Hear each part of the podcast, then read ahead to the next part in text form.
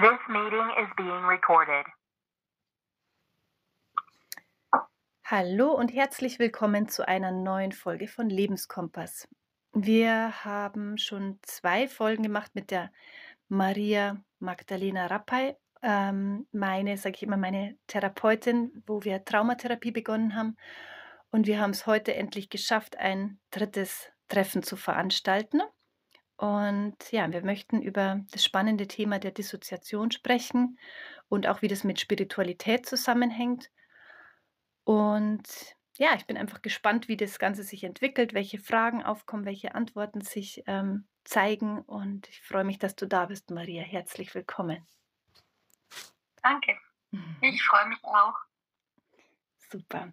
Vielleicht magst du erst mal ganz kurz sagen, ja, wie es dir in dieser in dieser aufregenden Zeit geht. Ich sitze ja hier in der Türkei und ich bekomme immer nur so ausschnittweise mit von Deutschland, dass sehr viele Leute extrem unter den ganzen Auflagen leiden und ja, sich so ein bisschen unter Druck gesetzt fühlen. Wie, wie gehst du durch diese Zeit durch? Wie nimmst du das wahr?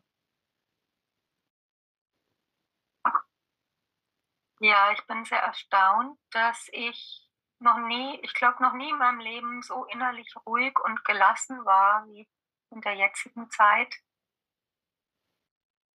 Ja, kann es gar nicht erklären.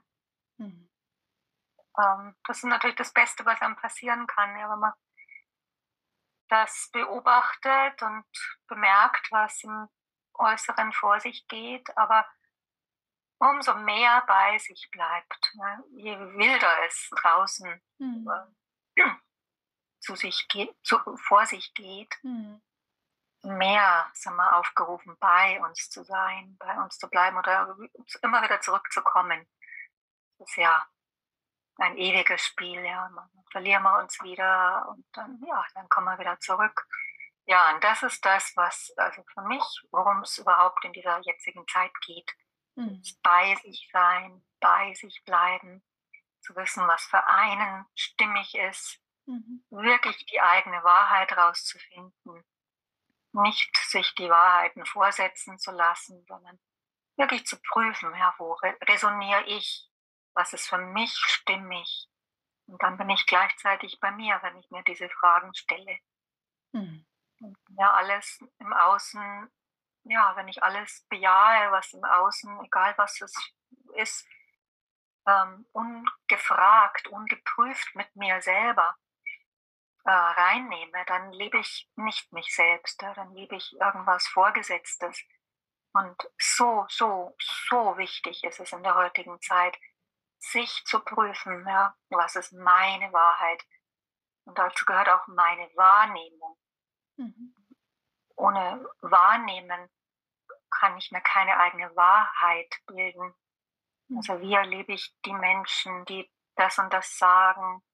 Was für eine Energie kommt für mich darüber? Was macht das mit mir? Und dem zu vertrauen. Wir können nur uns selbst vertrauen, weil für jeden ist es anders.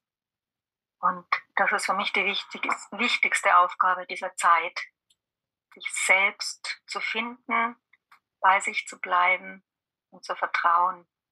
Hm. Ja. Hast du total schön gesagt, das ähm, sehe ich ähnlich. Hast du da vielleicht irgendwie konkrete Tipps, wie du sagst, wie du so durch den Tag gehst oder welche kleinen vielleicht Einheiten du da für dich machst oder versuchst du das wirklich permanent im Alltag ähm, ja, zu integrieren? Ich habe schon meine Praxis der Meditation am Morgen und abends auch, wo ich einfach still sitze und ja, mich tiefer mit mir selbst verbinde. Und dieses Selbst meine ich im ganz großen Sinne. Also da meine ich nicht nur die Persönlichkeit, klar nehme ich wahr, was da gerade ist, ja, ob ich gerade Stress, ob meine Persönlichkeit gerade Stress erlebt oder irgendein anderes Gefühl. Und aber dieses Größere, was ich bin, was weit über die Persönlichkeit hinausreicht, damit verbinde ich mich. Manche sagen höheres Selbst, wahres Selbst, göttliches. Gibt es viele Namen dazu. Auf alle Fälle ist es so, dass wir viel, viel, viel mehr sind als diese Persönlichkeit, die so beschränkt ist und ja eigentlich nur ein Konglomerat ist von vielen Mustern. Und wir sind mehr als unsere Muster, viel, mhm. viel, viel mehr. Und wenn ich mich damit verbinde, dann, ja, dann ist es ganz ruhig innen drinnen, wird es ganz ruhig. Mhm. Ja. Ähm, ich kann mir vorstellen, dass einige Zuhörer, die das, ja, die das hören, dass sie sagen, woher, oder mir ging es ziemlich lang so, dass ich sage, woher wissen die Leute, woher haben diese, die, diese Zuversicht, dass wir eben mehr sind als das, was wir tagtäglich denken, wahrzunehmen. Also diese Persönlichkeit, wie du es ja so schön sagst. Ähm, diese, diese Muster, die wir im Alltag fahren, dieses äh, Ego, ja, jeder spricht davon was anders. Hast du da, sag ich mal, eine mystische Erfahrung oder Erfahrung gemacht, dass du sagst, da war es klar für mich, dass äh, diese andere Wahrheit auch da ist, dass es eben was Größeres gibt? Oder woher nimmst du diese Sicherheit? Ja, ich habe einige Erfahrungen der Art gemacht. Und wir können das aber erforschen. Also wir müssen es erforschen. Ja? Also Glaube allein reicht nicht. Das ist zu dünn. Hm. Sondern wir müssen es in uns erforschen. Ja, wer bin ich? Und diese Frage, wer bin ich? Ich würde sagen, das ist eine heilige Frage. Und viele der Zuhörer haben vielleicht schon mal den Namen von diesem indischen Heiligen gehört, Ramana Maharshi. Mhm. Und dieser Ramana Maharshi, der hat über diese Frage, wer bin ich, tatsächlich seine Erleuchtung erfahren. Und das hat er dann irgendwann auch angefangen zu lehren, mit dieser Frage in die Tiefe zu gehen. Und wenn wir ganz, wie soll ich sagen, ehrlich oder, oder unschuldig mit der Frage umgehen. Klar, kommt dann erst, ja, ich bin, was weiß ich, Mutter, ich bin äh, Ehefrau, ja, all das, was die Persönlichkeit ja auch lebt im Alltag. Und wenn ich dabei bleibe, kommt, kommen immer tiefere Schichten. Ja, dann wird irgendwie gesehen, ja, aber das, oder nicht nur gesehen, sondern wahrgenommen. Also man könnte sagen, auf eine Weise gefühlt. Ja, aber das also da ist ja noch mehr als nur Mutter sein oder nur Ehefrau sein. Dann können wir, wir immer tiefer gehen und klar ist es immer einfacher in der Gruppe oder mit jemandem, der dieses Feld hält und diese Erfahrungen kennt und weiß, wer er ist, dann ist es natürlich leichter, als wenn man es alleine probiert. Aber trotzdem lohnt es sich, immer wieder dieser Frage nachzugehen, wer bin ich? Und am Ende der Frage erleben ganz viele Menschen etwas, was sie nicht mehr benennen können. Mhm. Da gibt es dann keine Worte mehr, aber wir nehmen wahr, dass das, was jetzt da ist, ist so groß, dass ich eben keine Worte mehr finde und eben jenseits vom Verstand. Mhm. Ja, sind wir schon ganz tief ins, ins Thema eingestiegen, aber ich denke, es passt ähm, auch sehr gut zu dem ja, Thema, was wir eigentlich so ein bisschen vorgenommen haben, ne? Dissoziation und ja. ähm, wie hängt es damit zusammen mit der jetzigen Zeit und mit, mit dem tiefen Erforschen von einem selbst. Vielleicht magst du erst mal kurz so ein bisschen was zur Dissoziation sagen, was das für dich ist und wie du es in der Praxis wahrnimmst. Dissoziation ist das Gegenteil von Verbindung. Also Assoziation, das kennen wir ja auch, das ist Verbindung, verbinden, wir assoziieren, das Gehirn verbindet Inhalte im, im, in seinem Wahrnehmungsfeld. Und dissoziieren ist das Gegenteil, trennen. Und Dissoziation beim Menschen bedeutet, wir trennen uns von ja, verschiedene Ebenen gibt es da. Wir trennen uns von unseren Gefühlen ab. Abspaltung könnte man das auch nennen von den Gefühlen. Und wir trennen uns von unserem Körper ab. Ähm, passiert bei schweren Unfällen zum Beispiel, wo, wo als letztes als letztes Notprogramm der Körper oder, oder ja, es ist der Körper, ich sag mal, der Körper dieses Notprogramm auffährt, der Dissoziation aus dem Körper herausgehen und dann sagen Menschen, oh, sie sehen sich jetzt von oben oder haben sich von oben gesehen, wie sie da, mhm. was weiß ich, blutüberströmt da am Unfallort stehen. Und das ist so, so, so weise vom Organismus, weil es passiert in dem Fall, und grundsätzlich ist es immer der Fall bei Dissoziation, um uns zu schützen, um, damit wir überleben können. Und im Fall jetzt von einem Unfall ist es entscheidend, ja, weil wenn ich, ähm, ja, vor allen Dingen, wenn vielleicht noch jemand ist, ein Kind oder so, dem ich helfen muss, dann können Mütter auf das Kind äh, eingehen, obwohl sie selbst äh, sehr verwundet sind, weil sie spüren ihren Schmerz nicht mehr, hm. sie spüren den körperlichen Schmerz nicht mehr, sie spüren die ganzen Gefühle nicht mehr und dann können sie auf ihr Kind äh, zugehen und, und gucken, was mit dem ist. Und das wahrscheinlich auch äh, oder möglicherweise retten. Ja. Und äh, natürlich ist es auch für die Mutter selbst ein Segen, ja, wenn sie gerade all das ausblenden kann. Und ja, bis dann das, der Krankenwagen kommt und tatsächlich helfen kann. Mhm. Also Dissoziation ist eigentlich ein Segen, weil er uns wirklich hilft zum Überleben. Und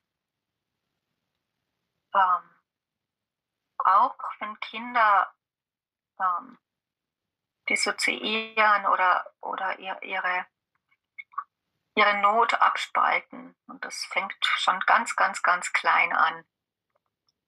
Wenn Kinder in Not sind und niemand da ist, der ihnen hilft mit ihrer Not, dann müssen sie die Not abspalten. Mhm. also entweder sterben oder abspalten. Es gibt keine Alternative. Mhm. Wenn wir überfordert sind mit Not, spalten wir sie ab. Und ähm, ja, und das ist weise und das ist ein Geschenk. Das Problem ist nur, wenn ich, wenn ich das nicht erkenne als Erwachsener, ja, wenn ich schon Kompetenzen habe und Ressourcen und vielleicht auch Freunde, ähm, wenn ich nicht erkenne, dass ein Teil von mir immer noch abgespalten ist, dann gehe ich durchs Leben nicht als ganzer Mensch.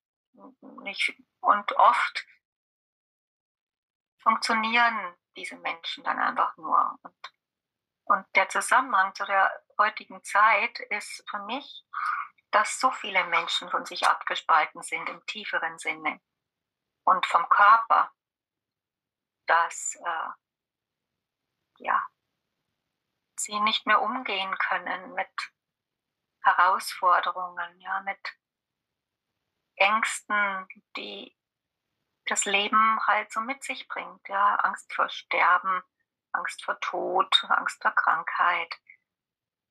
Ja, und dann versuchen wir das Leben zu kontrollieren. Mhm. Wir versuchen, ja, auch den Tod auszublenden, ja, oder wir versuchen, Leben zu verlängern, wo es manchmal vielleicht gar keinen Sinn mehr macht. Hm. Ja, also das, das ist für mich so ein Kontrollwahn, den ich in der heutigen Zeit sehe, hm. der damit für mich zu tun hat, dass wir eben dissoziieren, ja, unsere Ver Vergänglichkeit, unsere tatsächliche Hilflosigkeit dem Leben gegenüber, ja, weil wir wissen gar nichts, was das Leben uns im nächsten Moment bringt. Wissen wir nicht. Mhm. Und diese Hilflosigkeit dissoziieren fast alle Menschen. Mhm.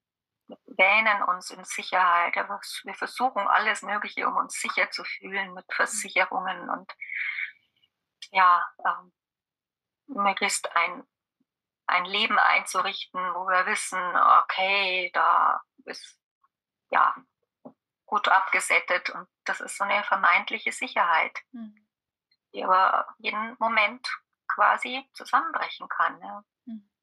Das erleben Menschen bei Naturkatastrophen. Ja. Plötzlich haben sie nichts mehr. Mhm. Ja, also das sehe ich in einem großen Zusammenhang mit Dissoziation. Und diese Nichtbereitschaft anzuerkennen, dass wir als Menschen ganz schön ausgeliefert sind dem Leben. Mhm. Mhm. Ah, mir fallen da mehrere Sachen dazu ein. Eine Sache war du, war du, äh, als du meintest, ja, dass wir den Körper gar nicht mehr so spüren. Ähm, da ist mir dazu eingefallen, die fast schon ein bisschen für mich lustige Situation. Ich habe mit einem Freund eine, ähm, eine Therapiesitzung geprobt oder geübt, wie ich es auch immer sagen will. Und ähm, als wir den Körper reingespürt haben, hat er gemeint, also ich spüre da gar nichts. Ne? Das, ähm, mein Körper, den nehme ich nur wahr, wenn ich auf die Toilette muss oder wenn er Hunger hat. Und da tue ich mich schon schwer. So. Und das war für mich so ein, ah, okay, wow, das ist so das, das Extremsbeispiel vielleicht. Also, dass wir nur noch vielleicht auch denken, der Körper ist eben dafür da, dass er ja ein bisschen Nahrung zugefügt bekommt und vielleicht mal austreten muss, aber dass da eigentlich noch viel mehr dranhängt, auch dieses implizite Körpergedächtnis, von dem man immer spricht, dass der so viel Weisheit hat und so viel abspeichert und manchmal durch kleinste Zeichen, kleinste Impulse uns eigentlich Botschaften geben will. So, da darfst du mal genauer nochmal hingucken und nochmal nachspüren, bleib da mit dir verbunden. Da sind wir, glaube ich, echt sehr davon abgekommen. Und ja, das ist, glaube ich, auch ein relativ langer Weg, ne? oder nie endender Weg, dass man da immer wieder neue, wie soll ich sagen, also für mich ist es so ein, so ein ewiges Feld, immer wieder da rein zu spüren, eben zu sagen, ach, okay, guck mal, da, da gibt es auch noch ein Zeichen oder so, oder ähm, da habe ich einen neuen Körperimpuls und da bleibe ich jetzt mal da und spüre mal nach oder so. Also das ist. Ja, ja, wenn diese Dimension dazukommt, wird das Leben viel, also mehrschichtiger. Mhm. Und äh, jetzt nicht nur, dass der Körper Impulse gibt, sondern er ist ja auch, also wir können ihn ja auch genießen. Mhm. Hm. Mein Telefon läutet eigentlich nie, aber jetzt läutet es gerade, aber hört gleich wieder auf. ähm, ja, wir können ja unseren Körper total genießen. Und je mehr wir im Körper präsent sind, desto mehr können wir ihn natürlich genießen. Mhm. Egal, ob wir jetzt schwimmen oder in der Sexualität oder mhm. ja, was immer uns Freude macht. Also das ist eigentlich, nicht nur eigentlich, sondern im Alltag so. Ja? Wenn ich mit meinem Körper verbunden bin und, und da ein Wohlgefühl ist, das Problem ist, dass bei vielen Menschen kein Wohlgefühl ist, ja, mhm. dann deshalb mögen sie ihn nicht spüren. Aber wenn da ein Wohlgefühl ist und ich gleichzeitig dieses Wohlgefühl spüre, während ich, was weiß ich, koche zum Beispiel, ja, dann macht es viel mehr Freude, ja, als wenn ich ja nur in diesem Tun bin mhm. und gar nicht merke, dass der Körper ja äh, ich meine, ohne Körper könnte ich nicht kochen. Mhm. Es ist ja der Körper, über den wir menschliche Erfahrungen machen. Wenn er nicht da wäre, können wir keine menschlichen oder überhaupt keine Erfahrungen machen als Mensch. Mhm. Und das wird auch sehr verdrängt, ja, der, weil wir so geistesbetont sind in, in der weltlichen, äh, in der westlichen Welt, ja, über den Verstand und intellektuell und die Wissenschaft ist sehr intellektuell geworden. Ja. Mhm. Ähm, ja, dass wir diesen Schatz des Körpers gar nicht mehr wahrnehmen und eben dann auch nicht genießen. Mhm. Auch nicht mitkriegen dann, wenn irgendwas in, ins Ungleichgewicht kommt im Körper. Mhm. Erst wenn wir dann manifeste Krankheiten haben, merken, oh, okay, hoppla, ja, was ist da los? Mhm. Mhm. Ja, also ich freue mich so sehr über meinen Körper und bin ihm so dankbar, ja, weil mhm. ich weiß, er ermöglicht mir das, hier diese Erfahrungen zu machen und ich finde ihn auch so toll, ja, so ein Wunder, ja, was da mhm. alles abläuft, was ja weit, weit, weit über unseren Verstand hinausgeht und auch über das, was die Wissenschaft bisher herausgefunden hat. Ja, das sind wir ja noch lange nicht am Ende. Mhm. Die ganzen Kreisläufe zu verstehen und wie sie ineinander greifen, dass ich ja, also mich erfüllt es immer mit großer Ehrfurcht mhm. zu spüren, wow, wie das passiert, ja, in dem Körper und, und dass ich ja jetzt hier so sitzen kann und dass, mhm. äh, ja, dass ich mich wohlfühle in meinem Körper und was er alles tut dafür, dass mhm. ich mich wohlfühle. Mhm. Ich finde es einfach nur, also so, so, so schön. Mhm. Mhm. Ja. Mhm. ja. Und natürlich, wenn wir kein Wohlgefühl haben im Körper oder Schmerzen haben, dann ist die Neigung und das passiert auch oft schon früh in der Kindheit. Ja, wenn ein Kind in Not ist, dann heißt es ja auch, dass also beim Kind ist es sowieso nicht getrennt. Ja? Die Gefühle und der Körper, die, die erleben ja keine Trennung. Und wenn die Not so groß ist, dann ist das Körpergefühl natürlich auch unerträglich. Ja? Ganz viel Erregung. Ja, wenn wir uns erinnern, wenn wir Angst haben, ja, wie schwer das oft für uns ist, diese, mit dieser Angst umzugehen. Ja. Und wenn man das vorstellt, ein kleines Wesen, was komplett ausgeliefert ist, nichts tun kann, ja nichts. Hm. Äh, und dem Moment spalten, spalt, passiert es eben auch, dass Kinder sich von ihrem Körper abspalten, weil es so grässlich ist, hm. dieses, diese Not, diese Erregung, diese hohe Erregung hm. zu spüren. Und dann bleibt das oft so. Und, wir, und uns ist es gar nicht mehr bewusst, dass wir abgespalten sind vom Körper und meinen, ja, das gehört so, ja. Mhm. Weil wir von klein auf so aufgewachsen sind. Und ja, und natürlich ist es so menschlich, auch im Erwachsenen-Dasein, wenn wir uns nicht wohlfühlen im Körper, dass wir nicht spüren wollen, ja. Aber es gibt immer einen Grund für nicht wohlfühlen. Und da mag ich alle Zuhörer einladen, sich auf die Reise zu machen, ja. Was, was steckt denn dahinter, hinter Schmerz oder allgemeinem Nicht-Wohlfühlen? Wenn wir sehr viel Erregung im Körper tragen, ja, dann ist das kein Wohlfühlen im Körper, ja. Klar, dann wollen wir mal weg oder wir wollen raus aus unserem Körper. Mhm weil es ist so unangenehm, ja. Hm. Also es ist so menschlich. Mhm. Und wenn wir aber wissen, dass wir, wenn wir anfangen, ab und zu innezuhalten und mal hinzuschauen, okay, es fühlt sich gerade nicht gut an, ja, aber was, was ist denn da eigentlich? Und, mhm. und auf die Suche gehen, ja, was kann mir denn helfen? Mhm. Also wir sprechen ja auch über Trauma und Trauma ist immer eine Dysregulation im Nervensystem. Und Dysregulation bedeutet immer eine ganz hohe Erregung im System. Und manche Menschen spüren die, die fühlen sich getrieben, die fühlen sich rastlos, die fühlen sich immer unter Strom, mhm. sind hektisch, ja, und meinen, sie müssen immer ganz viel machen, ja. Das ist diese hohe Erregung, die dann unseren ganzen Alltag prägt und die können nicht entspannen, ja, die können oft auch nicht richtig gut schlafen oder mhm. sind immer erschöpft.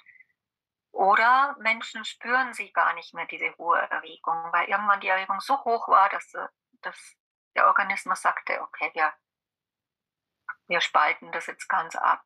Wir drücken jetzt auf den Notknopf und dann fühlen die Menschen sich eher also ruhig und das ist aber dann eher so eine Ruhe, die ohne Lebendigkeit ist. Die hat so eine Starre. Mhm. Und Menschen in den Zuständen neigen zu Depressionen, Apathie, kriegen ihr Leben nicht auf die Reihe, haben so Mühe, ihren Alltag zu bewältigen. Ja, und, äh, und in dieser Ruhe, in dieser vermeintlichen Ruhe steckt aber auch diese hohe Erregung. Mhm. Ja, und all das, ja, dem wollen wir entkommen, ja, diesem Unangenehmen. Mhm. Wir wollen, ur, ursprünglich wollten wir dem, der Not entkommen und dann jetzt als Erwachsene wollen wir diesen unangenehmen Gefühlen und Körperempfindungen entkommen. Und das ist sehr menschlich. Mhm. Und es gibt aber so viele Hilfen, wie wir lernen können, ein bisschen mehr Wohlgefühl in den Körper zu bringen. Also, ja. wenn es nur die Frage ist, in diesem Moment gibt es irgendwas im Körper, was angenehm ist. Mhm. Oder okay. Manchmal ist es nur ein okay und mhm. manchmal ist es nur die Nasenspitze. Ja? Mhm. Und wenn wir da anfangen oder wahrnehmen, wie ist das ah, okay, ich kann ja wahrnehmen, mein Körper jetzt ist gehalten vom Sessel. Also mein Po und die Oberschenkel können sich ablegen auf dem Sessel. Und wenn ich eine Lehne habe, ah ja, der Rücken kann sich anlehnen. Und da, wenn wir da ein bisschen hinstören, könnte es sein, dass ein wenig Wohlgefühl anfängt, wenn wir merken, ah, ich muss ja gerade meinen Körper gar nicht selber halten, sondern ich kann ja ein bisschen ablegen mhm. oder anlehnen. Mhm. Und kann einen Prozess der Regulation anfangen. Mhm. Also es gibt ganz einfache Mittel. Mhm. Ja. Mhm. Mhm. Ja, das finde ich schon ganz schön, dass du auch so wirklich alltagstaugliche Dinge sagst, was man selber da machen kann, wenn man sich jetzt dabei vielleicht ertappt fühlt. Weil ich glaube, oft merkt man das ganz lange gar nicht, dass man eben immer in diesem ja, Dauerfunktioniermodus ist. Ne? Ich habe das auch ganz lange nicht bemerkt. Ich habe das gemerkt, ich, ich will irgendwie von diesen dumpfen Gefühlen weg. Also alle an unangenehmen Gefühle wollte ich irgendwie weghaben und habe dafür auch mhm. alles Mögliche probiert. Also bei mir war es dann eher viel Reisen. Wenn ich woanders bin, in einem anderen Land, dann wird alles besser. Mhm. Ähm, zum Beispiel erinnere ich mich noch sehr stark, waren auch viele andere Methoden, aber das war für mich so prägsam, weil ein Teil von mir wusste, ähm, Britta, das wird keine Hilfe sein. Du wirst das gleiche, die gleiche innere Wahrheit, das gleiche inneren Gefühle wirst du mitnehmen. Und so war es natürlich. Das hat ja. mich am ersten Tag ja. eingeholt. Und dann bin ich in Asien mit dem Buddhismus in Kontakt gekommen und da finde ich es auch so schön, dass da einfach gesagt wird, eine der edlen Wahrheiten ist ja, Leid ist da in der Welt. Und Leid klingt für uns schon so negativ, aber Leid, also dieses negative Gefühle in Anführungszeichen oder negative Körperwahrnehmung, dass man immer mehr lernt, das was du jetzt auch gerade beschreibst, da mitzuschwingen und sagen, ah ja, okay, gerade tut das Knie weh. Oder Ja. ähm, gerade äh, habe ich Angst oder gerade ist, ist Scham da oder so. Und das darf jetzt einfach, und das, das übst du ja mit deinen Klienten ganz viel, das darf jetzt einfach da sein und ich nehme das wahr. Und erstaunlicherweise, auch wenn man es am Anfang, glaube ich, nicht glaubt, kommt ja mit diesem immer mehr Wahrnehmen ein immer größerer Raum des, wow, das ist eigentlich viel schöner und viel angenehmer, weil es ist nicht so anstrengend. Ich muss nicht ständig davor weglaufen. Ne? Ja. Mhm. Ja. Und deswegen, ja. genau, diese, diese Übungen. Sehr anstrengend. Mhm, genau, mhm. sehr, sehr anstrengend. Mhm. Ja, ich nehme das auch so, wenn ich andere Leute beobachte, ähm, immer wieder so wahr, zum Beispiel Telefon ist auch für mich eine ganz große Gefahr ähm, Dissoziation mit, mit, mit Telefon, ja, also immer wieder Handy, ach, dann schaue ich nochmal schnell nach, ach, dann mache ich nochmal schnell das. Also dieses im Kopf sein und zum Beispiel denken, glaube ich, das haben auch sehr viele Menschen immer dieses immer im Kopf was zerdenken, dass der Kopf einen zerm jetzt ist zermürbend, wenn man ständig in irgendeinem Denkmuster ist und planen, in der Vergangenheit rumwühlen, ach, was muss ich jetzt machen? Und ähm, das aber eben gar nicht mehr oft von außen betrachten kann. Also entweder der Druck ist dann so hoch, dass man irgendwann sagt, ich halte es nicht mehr aus mit mir und dann eben in irgendwelche, ja, äh, in irgendwelche Suchtverhalten vielleicht auch geht, mal shoppen oder ich habe es dann auch immer viel mit Ablenken gemacht, äh, also Ablenken, indem ach, dann treffe ich Freundin, schnell jetzt irgendjemand treffen, schnell jetzt jemand anrufen. Ne? Mhm. Und da dann nochmal mhm. wirklich zu lernen, innezuhalten, zu sagen, ah, okay, da kommt wieder dieses Muster, ich will jetzt wieder ganz schnell weg von diesem, was im Kopf alles abgeht. Mhm. Und da nehme ich auch wahr, dass es wirklich so hilft, dann einfach mal anzukommen, wie du sagst, eben mal zu schauen, wo sitze ich eigentlich gerade? Wie spürt sich der Körper in diesem Moment an? Wie sind meine Fußsohlen? Wie ist mein Atem?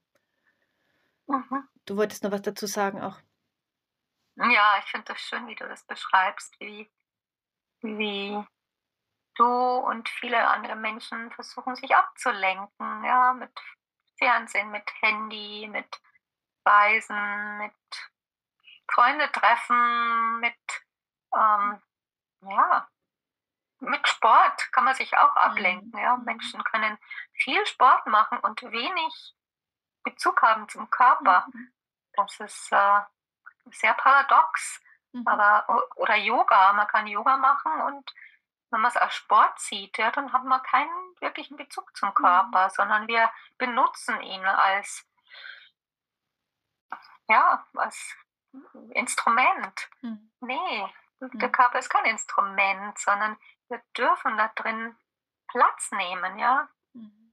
Wir, ja, also je mehr wir im Körper ankommen, mit allem, was wir sind, auch mit unserer ganzen Liebe, desto mehr werden wir wirkungsvoll in unserer Liebe. In der heutigen Zeit geht es darum, für mich jetzt, wenn wir auf dem spirituellen Weg sind, nicht mehr äh, in, ja, und das ist auch eine Flucht oder kann eine Ablenkung sein, eben in meditative Zustände zu kommen und die sind dann ganz toll und was weiß ich, Farben, Licht zu sehen oder auch Frieden zu erleben. Mhm. Aber wenn wir das, wenn wir diese Erfahrungen nicht in unserem Körper zurückbringen und verankern, erleben wir das, was ich am Anfang meiner spirituellen Reise erlebt habe und ich denke, es erleben auch ganz viele Menschen, dass wir dann in so zwei verschiedenen Welten leben. Mhm. Ja, der Alltag ist der Alltag und dann, wenn ich meditiere, erlebe ich Frieden und Harmonie. Und dann wundere ich mich, warum der Alltag immer noch so disharmonisch ist und ich keine Freude empfinde und so weiter. Und das passiert deshalb, wenn ich das nicht zusammenbringe, ja, wenn ich diese, diesen Frieden nicht auch wirklich in meinem Körper spüre und verankere, sodass jede Zelle damit vibriert. Mhm. Oder die Liebe, ja, dass die wirklich im Körper auch fließt. Mhm. Und die kann nur fließen, wenn unser Körper offen ist. Und mhm. Wenn wir viele Blockaden haben im Körper, weil wir so viel anspannen, weil wir Gefühle wegdrücken, weil wir uns im Funktioniermodus halten, dann, ja, dann kann die Lebensenergie ja auch gar nicht gut fließen in unserem Körper. Mhm. Also es ist alles so eine Wechselwirkung. Mhm. Ja. Mhm. Und der spirituelle Weg als, man sagt ja auch Zuflucht. Und auf eine Weise ist es eine Zuflucht. Und, äh, und es kann auch überlebensnotwendig sein, sich dieser Zuflucht hinzugeben, ja, wenn unser Leben so schrecklich ist. Und manche Menschen haben die Gnade, ähm, dass sie eine Verbindung haben zur spirituellen Welt, zur Spiritualität. Und das hilft ihnen dann eine Weile, dieses eigentlich schrecklich viel Leben weiterzuführen. Mhm. Und wenn ich das aber nicht verbinde, dann, ja, ist es so schade, ja, dann, dann habe ich ja, das sind getrennte Welten, lebe. Und als Mensch ist es furchtbar, auf der Erde zu sein. Mhm. Und ja, das finde ich total schade und traurig. Und da geht es dann da, darum, anzufangen zu schauen, ja, was, was ist denn da los? Ja, was macht es denn so schrecklich, mhm. Mensch zu sein? Und es sind viel weniger die äußeren Erfahrungen. Wir können so viele schlimme Dinge erlebt haben und vielleicht auch noch erleben, wenn ich mich nicht mir selber zuwende und spüre, ja, was macht denn das alles, ja, diese äußeren Erfahrungen und forsche und im Inneren in Frieden komme, ja, dann bleibt mein Erleben von, ach, das ist alles schrecklich, ja, mhm. und eigentlich will ich dieses Leben gar nicht und dann flüchte ich oft in diese spirituelle Welt des Friedens. Mhm. Mhm.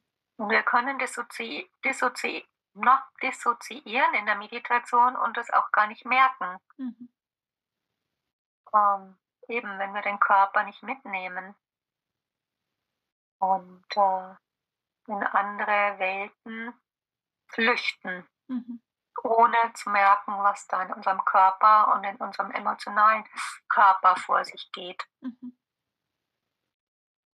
Ja, ich fand es sehr ehrlich von dir, dass du es so beschrieben hast am Anfang deiner spirituellen Reise, dass das so zwei Welten waren. Weil so nehme ich es bei mir auch wahr, dass das so ein Wow, diese Welt ist da, meditieren und ähm, Frieden finden und Liebe kennenlernen und tolle Erfahrungen haben. Und dann, bam, ist aber der Alltag 99 Prozent ja da und du hast Streit mit deinem Ehemann und dein Kind geht dir auf die Nerven und du bist gestresst. Und dann äh, versuchst du es erst vielleicht auszublenden oder so ging es mir oder da drauf zu hauen und weghaben zu wollen und andere sind blöd und dann merkst du irgendwann, nee, das kann jetzt auch nicht der Weg sein. Also, dass es eben das mhm. gilt zu verbinden, diese Erfahrungen, ne? Und ich glaube, ein ganz großes Wort ist da immer dieses, ah, ja, dieses Annehmen von dem, was halt, was halt ist im Alltag, was mitkommt. Und du hast auch was Schönes gesagt, dieses im Menschsein, irgendwie hast du gemeint, dass viele dieses Menschsein gar nicht akzeptieren oder, oder ja. an, annehmen, lieben können. Und ich glaube, das ist so der Weg dahin. Also so eine, für mich ist jetzt so ein bisschen der, der, der schöne Punkt, dass ich sage, wie du auch sagst, so, so eine große Dankbarkeit, dass ich diesen Körper habe, dass ich auf dieser Welt sein darf, dass ich diese, diese Erfahrungen machen darf. Und dann integriert sich das, dann fühlt sich rund an, dann fühlt sich angenehm an. Das ist eine ganz, ganz andere Wahrnehmung. Ähm, vielleicht kannst du auch nochmal von der Praxis so ein mhm. bisschen sagen, wenn Klienten zu dir kommen, wie, wie gehst du da vor oder wie merkst du, dass sie dissoziiert sind und was ist so dann der, der Weg in ein, ja, in ein angenehmes Dasein? Ja, das ist sehr individuell. Ähm, ja, also, äh, hm, wo fange ich denn da an? Waren jetzt auch viele Fragen auf einmal, glaube ich.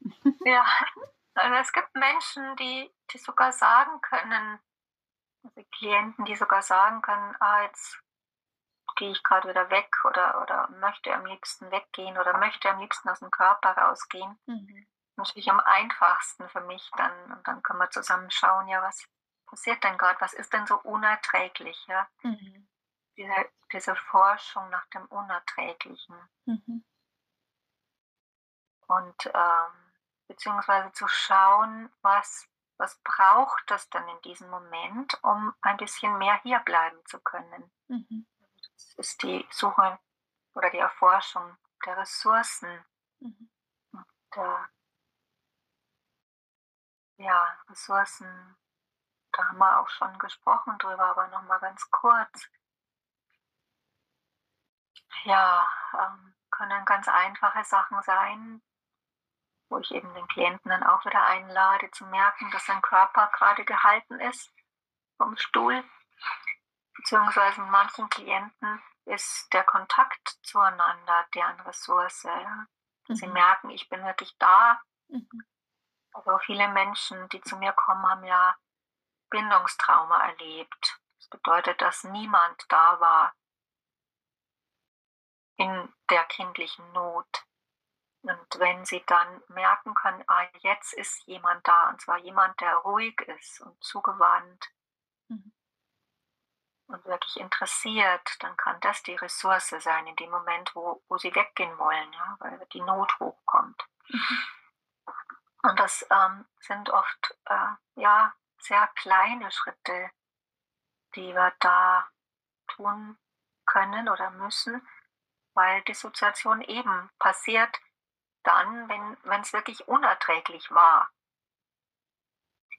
Und äh, deshalb ja, wäre es nicht angemessen zu sagen, jetzt komm jetzt endlich hierher und fühle es nach dem mhm. Motto, ja, mhm. äh, was ist denn da schon dabei? Das ist eine alte Not, ja, das so kann, kann man nicht reden, ja, weil ähm,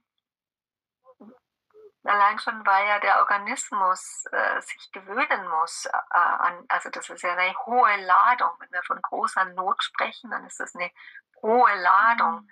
Und ganz oft geht es im Kern um Todesangst. Mhm. Und da braucht es Schritte, da braucht es Vertrauen mhm. in sich selbst und auch in gewisser Weise zu mir, dass ich das halten kann, ja. Und, mhm. und das aufzubauen, dieses Vertrauen und die Ressourcen aufzubauen, also nicht aufzubauen, die sind schon immer da, aber wir erforschen sie und sie werden uns bewusst, ah, das sind ja Ressourcen. Mhm. Ja. Was ich, äh, was ich lange gebraucht habe zu verstehen, ist, dass bei manchen Menschen ähm, die leicht dissoziieren, es gar nicht so hilfreich ist, vielen zu fragen, was im Körper ist. Mhm. Weil dann habe ich immer wieder erlebt, dass die, die haben die verschiedensten Empfindungen, ja, springen von dort nach hier und und es ist ein ewiges ähm, Gespringe, ja. Und ich habe dann gemerkt, boah, da kommen wir ja gar nirgendwo hin, ja. Mhm. Und dann ist mir heute bewusst, dass es bei denen Menschen mehr darum geht, um die Emotionen. Mhm. Ja, weil wir was. Und dann fange ich an zu fragen, okay, wenn du diese Körperempfindung spürst, welches, welche Emotionen können, ist da vielleicht äh, im Hintergrund oder könnte damit in Verbindung sein? Mhm. Äh, das auf die Emotionsebene zu bringen oder die anzusprechen. Mhm. Und da passiert dann oft eine Öffnung, ein Prozess. Mhm. Mhm. Und was mir auch in Verbindung zu mir persönlich auffällt, Emotionen. Ich, ich weiß von mir selber, dass ich manchmal dann auch kein, an kein Gefühl rankomme oder das sehr im Kopf mache. Mir denke, ah ja, welches Wort passt dazu? Ja, es könnte dieses Wort sein, ja, dass es sehr auf einer, auf einer Kopfebene ist.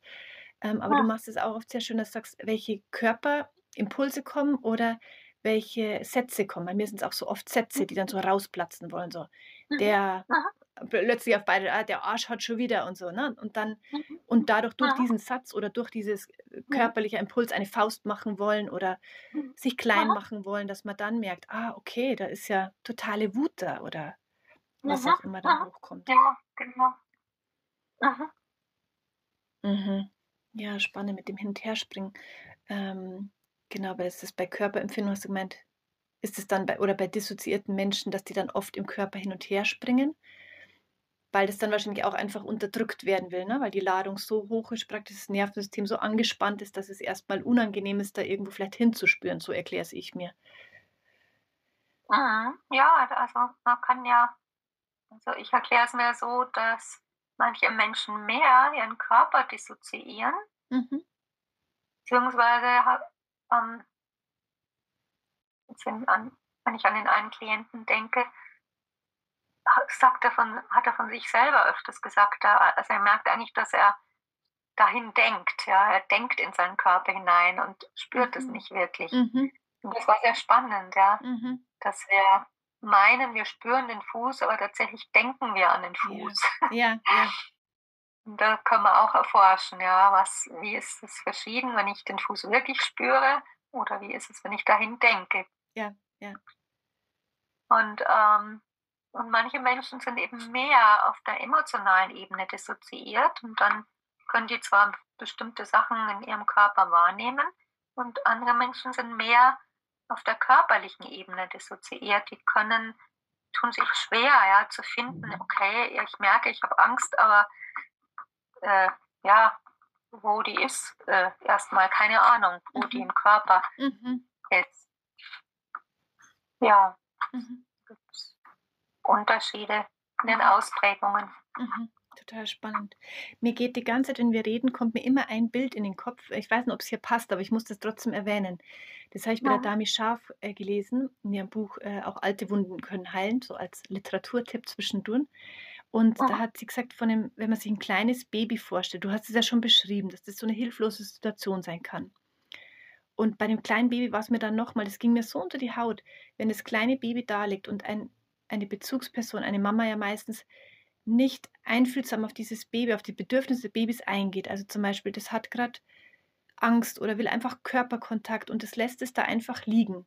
Dann liegt es ja da mit seinem, mit seinem offenen Körper und anstatt zum Beispiel, wenn ein Kind in Freude ist, ja, dann, dann strampelt es herum, nimmt Mimik, lacht dann die Mama an und öffnet sich auch energetisch. Also das Herz öffnet sich und äh, Puls wird wahrscheinlich ruhiger, so stellen wir vor. Also alles im Körper balanciert sich und es ist aber eine, eine angenehme Erregung da. Und wenn dann diese Mama zum Beispiel da eben nicht spürt, dass da gerade Angst aufsteigt oder irgendein Körperbedürfnis aufsteigt, dann ist es mit dieser ganzen Energie in dem kleinen Babykörper alleine. Und hat sie gemeint, dann passiert es, dass diese ganze Energie sich zurückzieht. Also es muss sich schließen in gewisser Weise und es zieht sich zurück in die Knochen, diese Energie.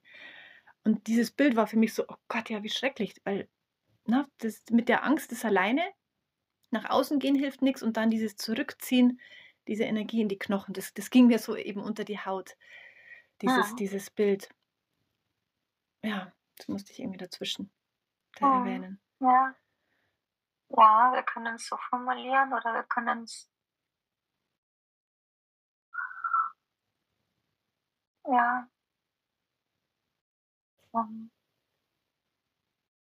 ja, die, das, was wir auch schon häufiger angesprochen haben und wir auch lesen können an vielen Stellen, dass wenn Kinder allein gelassen werden und wenn wir sie schreien lassen, hm.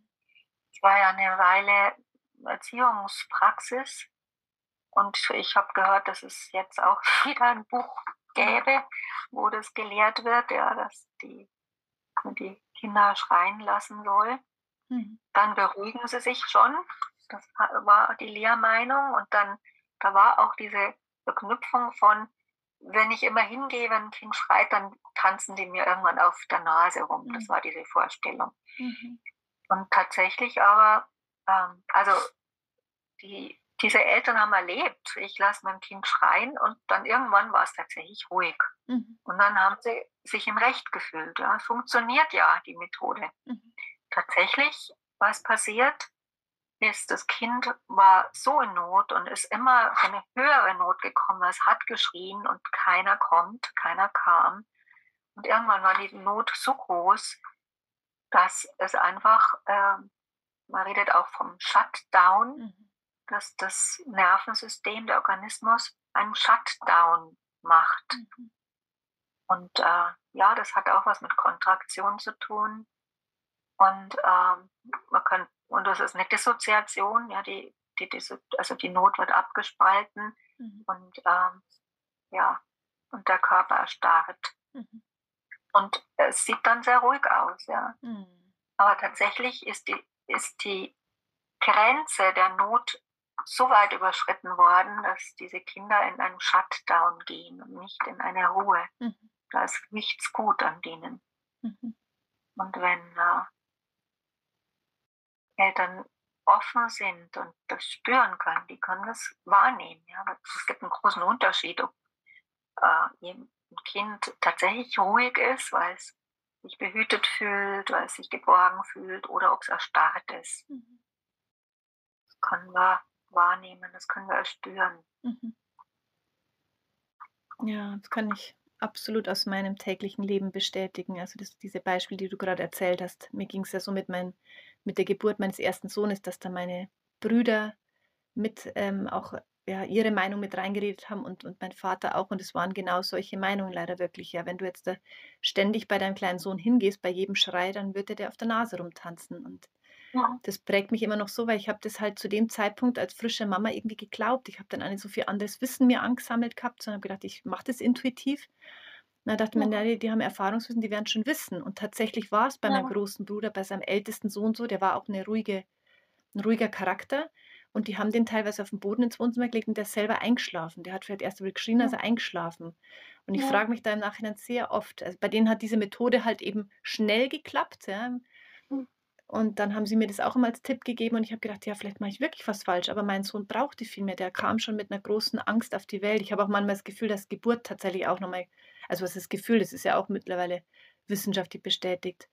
Der wurde zur Geburt ähm, mir gar nicht auf die Brust gelegt, sondern mir sofort entrissen, hat 20 mhm. Minuten im anderen Raum geschrien. Ich wurde genäht, habe 20 Minuten lang gebrüllt und ähm, ja, und dieses oh. Gefühl für uns beide, es war so schrecklich. Und ich weiß, und der kam in den Raum, der wurde mir zurückgebracht.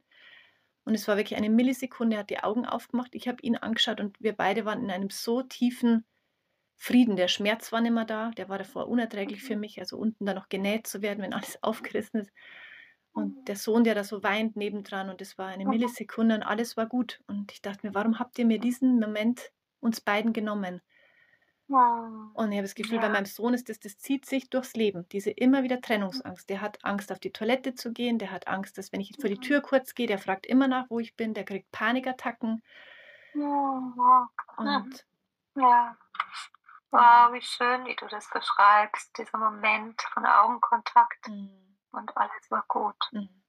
War wirklich schlagartig, war in so einem, die Stimme erkannt, meine Augen irgendwie erkannt oder den Geruch und dann kam er endlich auf meine Brust und dann war es damit, war alles in Frieden und mhm. Wow, nicht nur er, sondern auch du. Wow, wie mhm. wunderschön. ein heiliger Moment. Mhm. Mhm. mhm. Heilsam und heilig. Ja, ja. Mhm. Ja, und da können vielleicht auch nur so genau die, zu dem, was du gesagt hast, die, die Eltern nochmal zu bestärken, indem, man sagt ja immer schnell so, vertraue deinem Gefühl als Mama. Und das ist aber manchmal überlagert, wie man jetzt an meinem Beispiel auch sieht. Ja? Ich, ich war da ja gar nicht so in Kontakt mit meinen Gefühlen, weil ich habe ja ganz schnell von außen irgendwelche Meinungen geglaubt und so. Also vielleicht war irgendwo ein Grundgefühl da, aber dem, dem konnte ich ja gar nicht vertrauen, weil ich vielmehr gedacht habe, oh Gott, ich mache es bestimmt falsch. Naja, wenn mir drei Leute sagen, ich soll da meinen Sohn nicht verwöhnen, dann, dann mache ich das mal, probiere es mal so, dann probiere es das so. Oh. Und ja, und da auch einfach vor der Geburt schon oder so sich selber so gut kennenlernen mit dem, was so die Wahrheit ist und was, was auch wirklich dieses Aufwachsen von einem Baby anbetrifft. Das ist so, so essentiell, so wichtig. Schon in der Schwangerschaft, denke ich. Ja. Und, und aber trotzdem, ja. das haben wir auch, glaube ich, schon in meinem Podcast erwähnt, aber das finde ich auch immer heilsam, was du dann gesagt hast, dass du immer wieder meinst, sobald dieses Bewusstsein da ist, auch wenn er jetzt sieben Jahre alt ist und ich erforsche erst jetzt viele Dinge, dass es dann immer noch im Nachhinein nachgenährt werden kann. Oder bei mir mit 40. Also die, die, die Wunden, die zugefügt werden können, die, die können integriert werden. Und ja, das, ja. Da, da ist dann nicht ja. so, dass man sagt, jetzt mit dem Hammer drauffahren, alles falsch gemacht, äh, Kind versaut. Und ähm, sondern äh, das kann eben nachgenährt werden und da kann Bewusstsein reinkommen. Und sobald du sagst immer, sobald Bewusstsein da ist, ähm, ja, kann was Neues entstehen praktisch. Oder ist von schon viel getan, sag ich mal. Hm, ja, mit Bewusstsein fängt an. Mhm. Hoppla. Und äh, na, ich habe jetzt gerade ein Echo. Ja, ich höre dich ganz normal. Du hörst mich normal? Mhm. Okay, jetzt ist wieder okay. Mhm.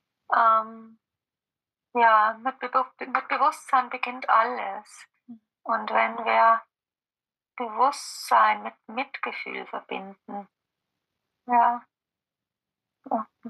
Leider passiert es oft, wenn, wenn uns was bewusst wird, ah, okay, ich habe mein Kind schreien lassen und aufgrund dessen ja, hat er diese oder jene Probleme. Ja, dann können wir natürlich anfangen, wie du sagst, uns fertig zu machen, ja, mit dem Hammer drauf. Mhm. Und das ist, dann fügen wir uns und eigentlich auch dem Kind noch mehr Schmerz zu. Mhm. Und wenn wir uns betrachten können mit Mitgefühl, ja, weil wir haben ja wir Menschen machen tatsächlich in jedem Moment das Beste, was wir meinen, was gerade das Beste ist. Mhm. Und, und das zu wissen und dieses Mitgefühl, ja, wir konnten, das, konnten es damals nicht anders machen, mhm. weil wir es genau so richtig fanden. Mhm. Oder wir waren, wir wussten es selber nicht und dann haben wir halt auf andere Menschen gehört, ja, deshalb, weil wir es selber nicht wussten. Weil wir selber nicht in Kontakt waren mit uns. Mhm. Und, ähm, und das ist also der wichtigste und der und ein goldener Moment, immer wenn Bewusstsein reinkommt. Mhm. Ah, okay. Da habe ich was gemacht, das weder mir noch dem anderen gut getan hat. Mhm. Also es geht aber erstmal immer um einen selber. Mhm weil die Muster entstanden ja in einem selber oder die, die Unfähigkeit, sich selbst zu spüren, das hat ja was mit der eigenen Geschichte zu tun und mhm. da dürfen wir anfangen mhm. und äh, uns kennenlernen und, und das ist so wunderschön, je mehr wir kennenlernen. Klar, es ist herausfordernd zu sehen, boah, jetzt dieses Muster und vor allen Dingen ist es ja auch ein Prozess, aus dem Muster rauszukommen. Mhm. Ja, das nicht nur bei einmal erkennen, ist es dann weg. Nee, so funktioniert es mhm. fast nie. Und auch da sich mit Mitgefühl zu begleiten. Ja, okay, mhm. jetzt bin ich wieder reingefallen, jetzt habe ich das Kind wieder angeschrien oder was auch immer. Mhm. Ja, so ist es als Mensch. Wir lernen durch immer größer werdendes Bewusstsein und mit Mitgefühl. Je mehr Mitgefühl wir haben, desto leichter das Lernen. Mhm. Mhm. Ja, Mitgefühl ist, ja, ist so eine wichtige Eigenschaft. Und Mitgefühl ist eigentlich, ja, man könnte sagen, Mitgefühl ist schon eine Eigenschaft unserer Essenz, unserer wahren Natur. Mhm. Liebe, Mitgefühl, mhm. Frieden. Ja, andere Eigenschaften, aber Mitgefühl ist eine der Eigenschaften unserer Essenz, unseres wahren Selbstes. Mhm. Das Mitgefühl ist, ja. Das Göttliche ist Liebe und Mitgefühl. Mhm. Und der Gott, der uns über Jahrhunderte vorgesetzt wurde, der straft, das ist ein Gespinst aus den mhm. Köpfen von Menschen, die selber abgespalten waren. Mhm. Es gibt keinen strafenden Gott. Mhm. Wer straft, sind meistens wir selber. Mhm. Doch bewerten und verurteilen. Und wenn wir glauben, dass wir schlecht sind, ja, wenn wir sozusagen diese Erbsünde, die uns ja über viele Jahrhunderte Jahrhunderte vorgebetet, ja, muss man mhm. schon sagen, mhm. wurde. Mhm. Ähm, ja, wenn wir das glauben,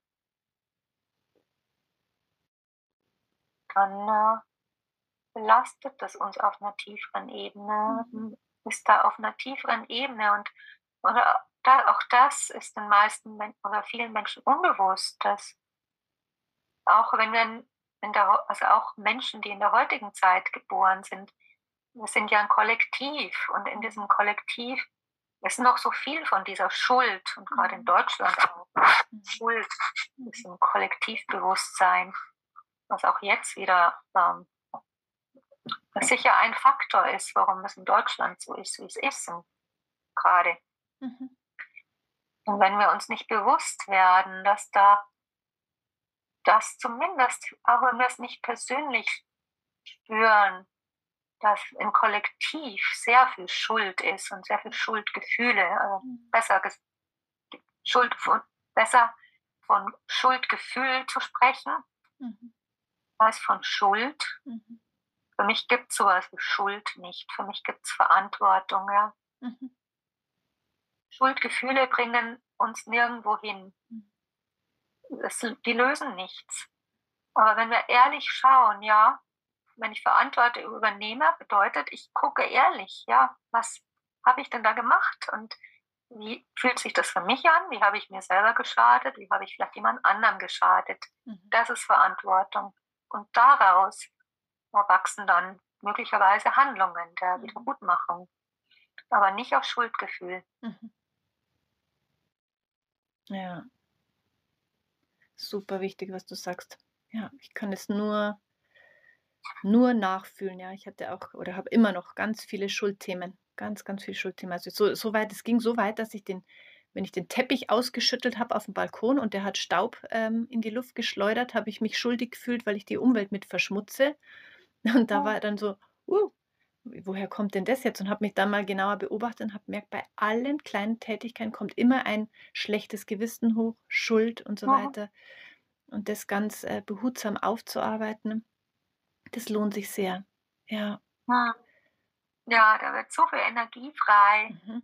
Und mhm. da kommt so, so, viel mehr Freude in den Alltag. Mhm. Ja, weil Schuldgefühl ist eines der niederschwingendsten Gefühle. Ja. Zieht uns total runter.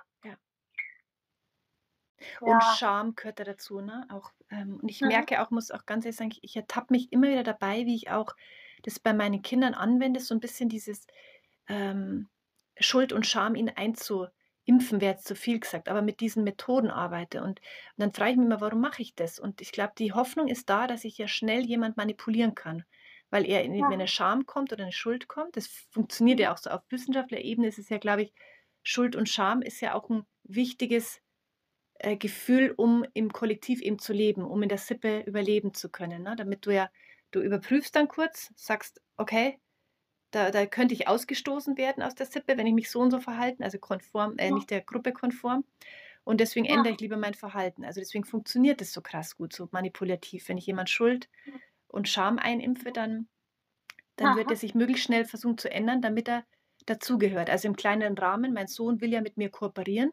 Wenn ich jetzt sage, wenn du das nicht machst, dann werde ich vielleicht ganz schön böse, dann merke ich, dass sich da bei ihm was ändert. Er will dann irgendwie mit mir wieder in Verbindung treten und will, dass ich da wieder mit ihm gut bin. Mhm. Aber im Endeffekt bringe ich ihm auf lange Sicht nur eigentlich von seiner wahren Natur weg, von seinem wahren Bedürfnissen. Er spricht zum Beispiel ein Bedürfnis aus, sagt, er möchte noch mal, äh, möchte jetzt nochmal gerne Fahrrad fahren und ich bin aber genervt. Und das kommt genau der Punkt. Also ich versuche es gerade für mich praxisnah runterzubrechen, ja. Das, was du mhm. sagst, ja. für mich Aha. Verantwortung zu übernehmen und zu sagen, okay, ich bin gerade gestresst, weil zu viele Aufgaben anstehen, dann muss ich Verantwortung übernehmen und sagen, kann ich meinen Stress gerade reduzieren? Kann ich gerade ja. flexibel auf das Bedürfnis meines Sohnes reagieren? Was ist die Lösung? Was ist die Handlungsmöglichkeit? Ja. Oder kann ich es ehrlich kommunizieren und sagen, du, ich bin gerade so gestresst, ich komme gerade nicht zurecht, ich habe so viel Anforderungen, es hat nichts mit dir zu tun, können wir es so und so lösen. Dann bleibe ich bei mir, bei meiner Verantwortung. Er kann auch das verstehen. Aber wenn ich dann sage, jetzt willst du, und das passiert mir öfters, dass ich sage, jetzt willst du schon wieder irgendwas von mir und die ganze Zeit du mit deinen Sachen, dann impfe ich ihn ein, du bist nicht in Ordnung mit deinen Bedürfnissen. Und er ist aber total in Ordnung mit dem, was er alles möchte. Und das ist dann jetzt für mich ein, ein, ein Weg, wieder dahin zu führen und sagen, ja, äh, ich muss mich nicht dafür schämen, wenn ich zum Beispiel das Bedürfnis habe, mit dir eine Reportage zu machen, weil ich Freude daran habe, weil da meine Freude entsteht. Also wer hat mir diese, dieses eventuelle schlechte Gewissen eingeimpft, dass ich ja nicht einfach nur da sitzen darf und äh, ein Interview führen ja. darf? Ja, ja, so ein schönes Beispiel, wie du das beschreibst. Und das sind ja so ganz kleine scheinbar kleine Situationen, mhm. wie wir es mit unseren Kindern machen, ja. Mhm. Da so schön beschrieben hast du, es passiert aus einer eigenen Not, ja. Mhm. ja. Und dann, ja, versuchen wir das Kind möglichst schnell zu, ja, das ist eine Manipulation, ja. Mhm. Möglichst schnell vom Hals zu bekommen, könnte genau. man auch sagen, ja. Genau. Weil wir gerade selber mit unserer ähm, Not oder mit unserem Stress nicht umgehen können. Ja. Und wenn wir das mitkriegen, so wie du, das ist wunderschön, ja, dann mhm. kann man tatsächlich Verantwortung übernehmen. Mhm. Okay, ich merke, da ist jetzt Stress bei mir, wie gehe ich jetzt damit um? Mhm. Kann ich tun für mich? Und wie kann ich dann das mit meinem Sohn aushandeln? Mhm. Mhm. Genau, und dann ist jeder frei, dann ist jeder bei sich, jeder darf so sein, wie er ist, und das ist frei. Das ist Freiheit. Und Schuld und Scham macht immer unfrei. Mhm. Es ist immer eine Verstrickung. Ja. Schuldgefühle verstricken uns ohne Ende, ja, wenn wir mhm. Schuldgefühle haben zu unseren Kindern oder zu den Eltern. Wir sind verstrickt ohne Ende. Mhm. Gegenteil von Freiheit. Mhm. Und in dieser Zeit geht es umso mehr um Freiheit, vor allen Dingen um die innere Freiheit.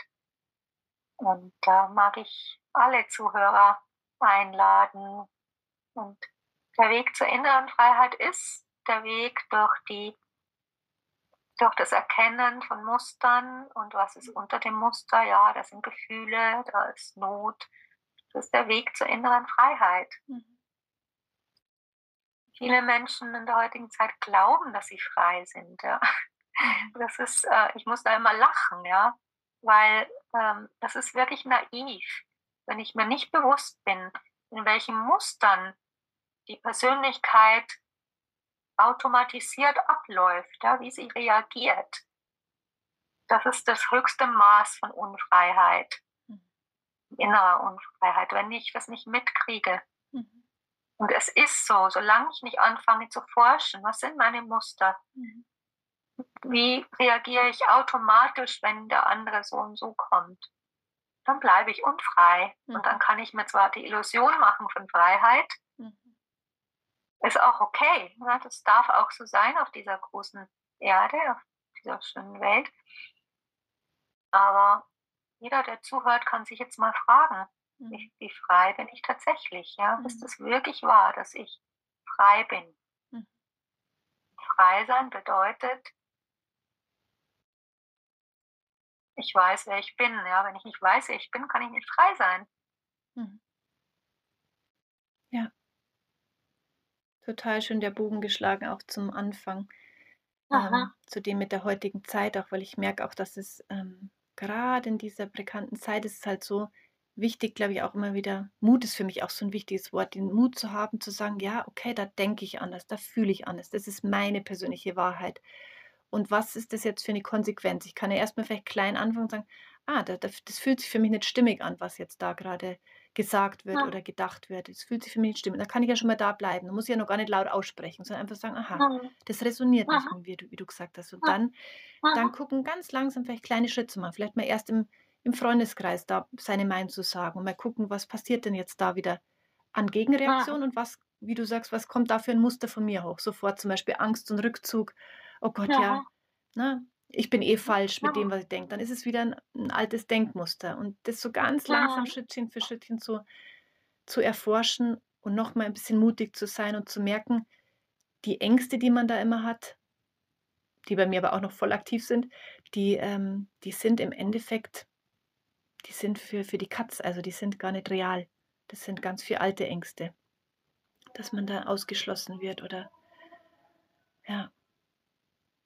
Ja. Also wenn wir auf dem Weg der inneren Freiheit sind und das höchste Gut sozusagen ist, uns selber treu zu sein, mhm. dann kann das schon passieren, dass wir ausgeschlossen werden von bestimmten Gemeinschaften, wo wir gedacht mhm. haben, oh, das sind meine Freunde, das kann passieren. Du hast recht. Ja. Passiert auch ja. viel. Ähm, aber wenn das das oberste Gut ist, mir selber treu zu sein, mhm. also wir leben ja in der heutigen Zeit nicht mehr in diesen ähm, Gemeinschaften, wo wir tatsächlich vom Überleben her abhängig waren, ja, wie mhm. du es am Anfang auch gesagt hast, die Sippe, ja. Mhm.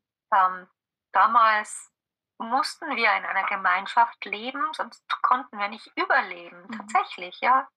Von der Nahrung her, von, ähm, ja, von, von den ganz äh, basalsten Bedürfnissen her. Mhm. Heute ist es anders, ja. Wir können uns auch wenn alle Menschen um uns herum sagen, nee, also mit der will ich jetzt nichts mehr zu tun haben, das ist zwar sehr, sehr, sehr schmerzhaft, mhm. trotzdem ja, können wir uns selber versorgen mhm. mit den basalen Bedürfnissen, Essen, Trinken, mhm. Dach über dem Kopf. Ja. Mhm. Und wenn wir eine tiefe Verbindung zu uns selbst haben, dann haben wir die. Ja. Mhm. Das ist das, was wir dann haben. Und das ist mhm. wichtiger wie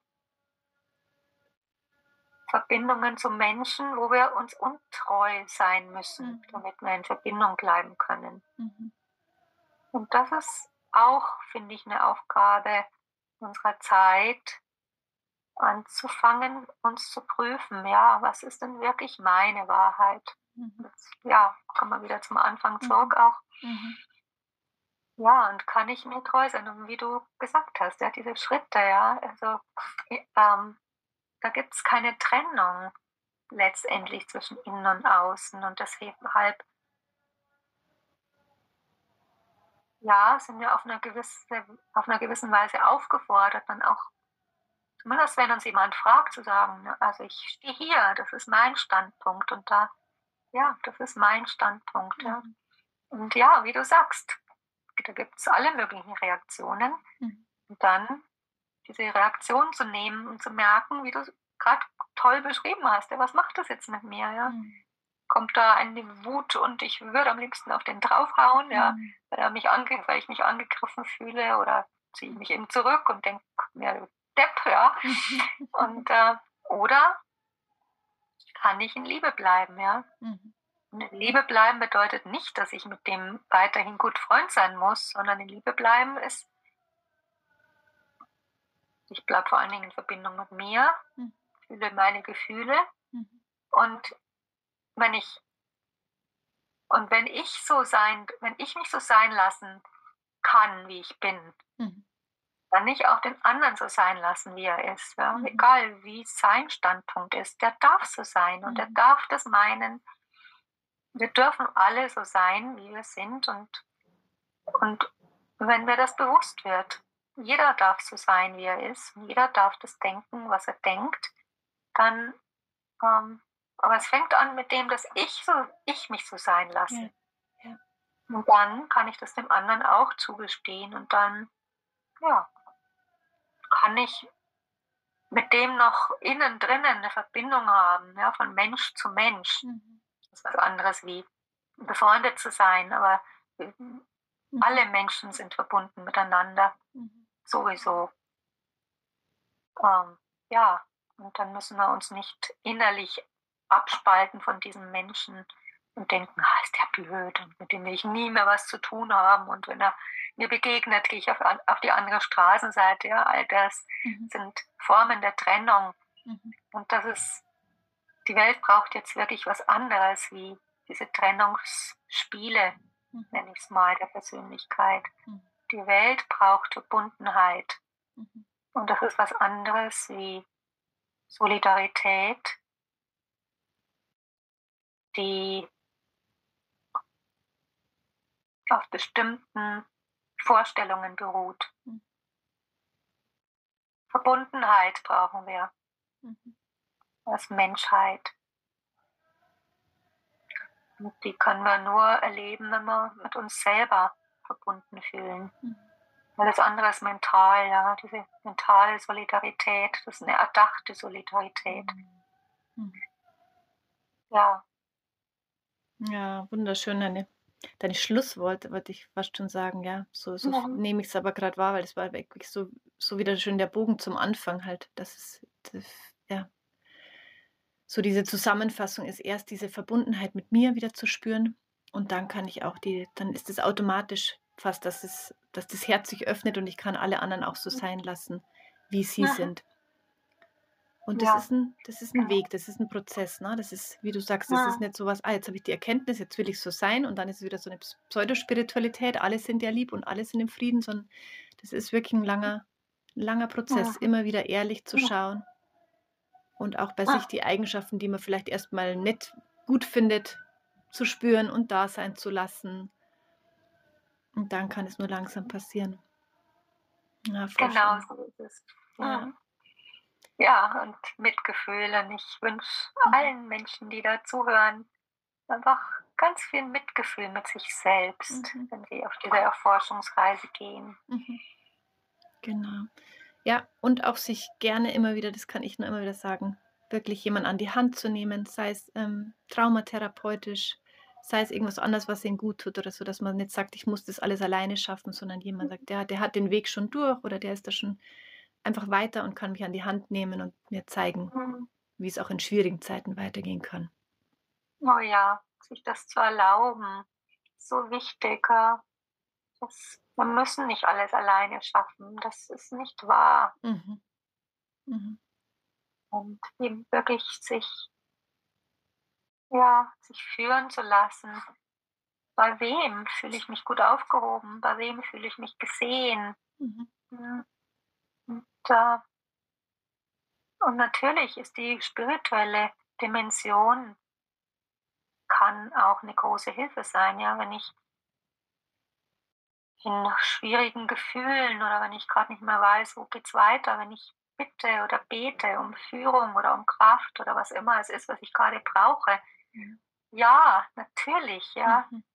Das ist so ein Segen, der sowieso auf uns niederregnet, aber wenn ich da wirklich bewusst ihn einlade, ähm, kann ich auch wahrnehmen, dass sich was verändert, wenn ich mich dahin wende. Mhm. Und äh, manchmal spüren wir es nicht direkt in dem Moment, ja, aber irgendwann werden wir merken, ja, mein Gebiet hat schon geholfen. Oh ja, oh ja, die Ja. Erfahrung habe ich auch oft. Ja, dass ich irgendwas ins Tagebuch aufschreiben, wirklich mit den, mit den lieben Worten zu lieber Gott oder geistige Welt oder wer auch immer, helft mir gerade, ich weiß einfach nicht weiter Mhm. und bitte darum und bedanke mich dann und Monate später schaue ich nach und denke mir, oh, guck mal, das ist ja komplett äh, aufgegangen, ne? In dem Moment merkst du es Mhm. gar nicht. Oder es ist anders, als ich es mir vorgestellt habe oder so, noch viel schöner sogar Ja. in Erfüllung Mhm. gegangen. Also das lohnt sich total.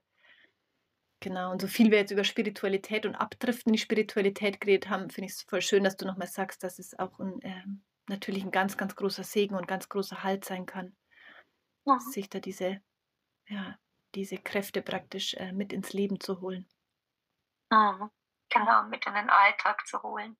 Mhm. Geht um den Alltag, da bewahrheitet sich, wo ich stehe, auch als spiritueller Mensch. Mhm Neulich war ich auf einem Seminar und äh, was der gesagt hat, ist für mich auch wahr. Hm. Wir können sehen, wie weit jemand ist und wie weit ist so blöd, ja. Das ist, hört sich schon wieder an wie Bewertung oder ähm, so ist es aber nicht gemeint. Aber wir sind alle in einem Prozess und die anderen sind in manchen Bereichen, äh, haben schon mehr erforscht mhm. und äh, andere Menschen in anderen Bereichen. Wir sind alle auf dem Weg. Und der hat gesagt, äh, das stimmt für mich total. Ich kann wahrnehmen, wo ein Mensch mit sich ist, wie weit sein Herz offen ist, wie weit die Herzensqualitäten fließen. Mhm. Also das ist für mich der wahre Indikator für echte Spiritualität. Mhm. Und das Herz verbindet alles. Ja. Das Herz mhm. ist, das Herzchakra genauer gesagt, ist das, was, ja, was alles vereint. Mhm. Das Herz trennt nicht. Das Herz sagt zu allem, es darf so sein. Mhm. Das Herz ist der Ort von Mitgefühl und Frieden und Freude. Mhm. Ja. Also auf der Reise auch zu schauen, ja, wie geht es meinem Herz, ja, mhm. was ist da vielleicht davor, dass es nicht wichtig, dass die Liebe darin nicht fließen kann. Mhm. Jedem Herz ist Liebe, ja, weil wir sind Liebe. Mhm. Wir sind diese Liebe und wir sind Mitgefühl.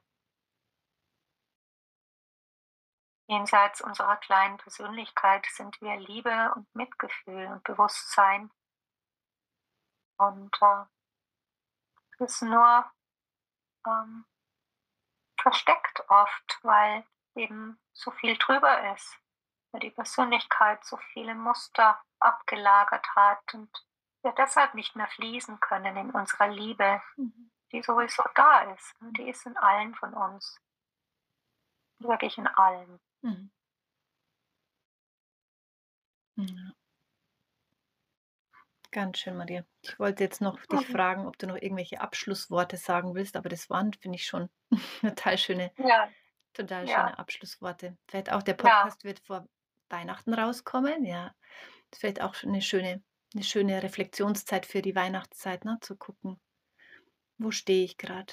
Wie, ja, wie weit traut sich mein Herz öffnen und wie weit nicht und was liegt da vielleicht alles darüber? So ein bisschen so in die eigene Forschungsreise in der Zeit zu gehen. Ja, also so würden wir diese Adventszeit wirklich sinnvoll nutzen, mhm. ja, wenn wir da hinschauen. Mhm. Weil Weihnachten ist das Fest der Liebe. Aber eben nicht in diesen Ritualen und jetzt versuchen wir alle lieb miteinander zu sein. Ja, das ist aufgesetzt. Mhm. Und sehr viele, bin ich mir sicher, die da zuhören, erleben, dass es dann genau dann ja Stress gibt an Weihnachten, ja, weil wir versuchen, harmonisch zu sein. Also in meiner Kindheit war Weihnachten oft ein Desaster, ja, weil jeder so angestrengt ist. Nee, es geht nicht um Anstrengung, es geht um Ehrlichkeit. Ja. Der Weg dahin, da können wir jetzt schon anfangen. Ja? Was ist ehrlich in meinem Herzen und mhm. was verhindert die Liebe in mir mhm. zu fließen meinem Partner oder zu meinen Kindern oder zu meinem Nachbarn oder wem auch immer. Mhm. Das ist wirklich die höchste Form für mich des Nutzens dieser Adventszeit. Mhm.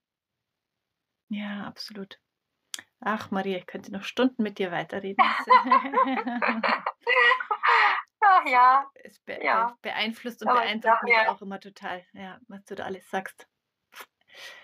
Wunderbar. Ja, aber ich glaube, ja, ich glaube, äh, ja, dürfen die Zuhörer auch nicht überstrapazieren, ja, dass es so ewig geht. Und ja, und ich finde auch, dass wir das jetzt wirklich schön abgerundet haben und dass es ein Bogen war, ja. den, der da passiert ist. Und auch das ist ja, ja, also wenn wir uns vertrauen und ich merke, du vertraust deinem Fluss, ja, ich vertraue meinem Fluss, ja. Wir haben uns beide nicht vorbereitet. Ja, ja dann macht es das Leben, dass es was Schönes kreiert. Mhm. Das ist im Leben mit drinnen. Mhm.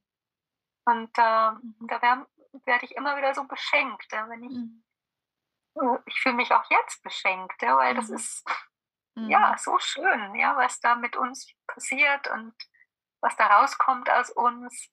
Äh, kommt aber eine riesengroße Freude. Ja. Und da ja, mag ich einfach nochmal wirklich jetzt als Schluss, Schlusswort ermutigen, sich zu vertrauen, ja, dass mhm. in der tiefsten Tiefe so viel Liebe ist, die einfach fließen will und mhm. alles seine, in, es kommt alles in seine Ordnung, wenn wir auf die Reise gehen zu uns selbst. Mhm. Ja. Und jetzt versuchst du krampfhaft den Mund zu halten, oder? Punkt genau. Ja, wunderschön. Ach. Super, dann ja genau. Hoffen wir, dass, dass der ein oder andere Zuhörer sich da seine Wahrheit rauszieht, seine Dinge, die ihn beeinflussen, die ihn ja irgendwie mitprägen die nächste Zeit. Und wer weiß, vielleicht hören wir uns in einem vierten Teil dann schon, gell? Wie das wer weiß. Ist, wer weiß, genau. Ja, was das Leben mit uns vorhat. Genau. Vielen ja. Dank, Maria. Und? Ja, vielen Dank, Britta, für die, ja, ich spüre da so viel Offenheit und ja, so viel Spontanität und das macht es mir dann auch so leicht. Ja, das ist, ähm, ja, danke. Schön, ja, danke, geht mir genauso. Mhm. Mhm. Okay, dann wünsche ich allen einen schönen Tag oder Abend. Bis dahin. Tschüss, Maria. Tschüss, Britta. Ciao.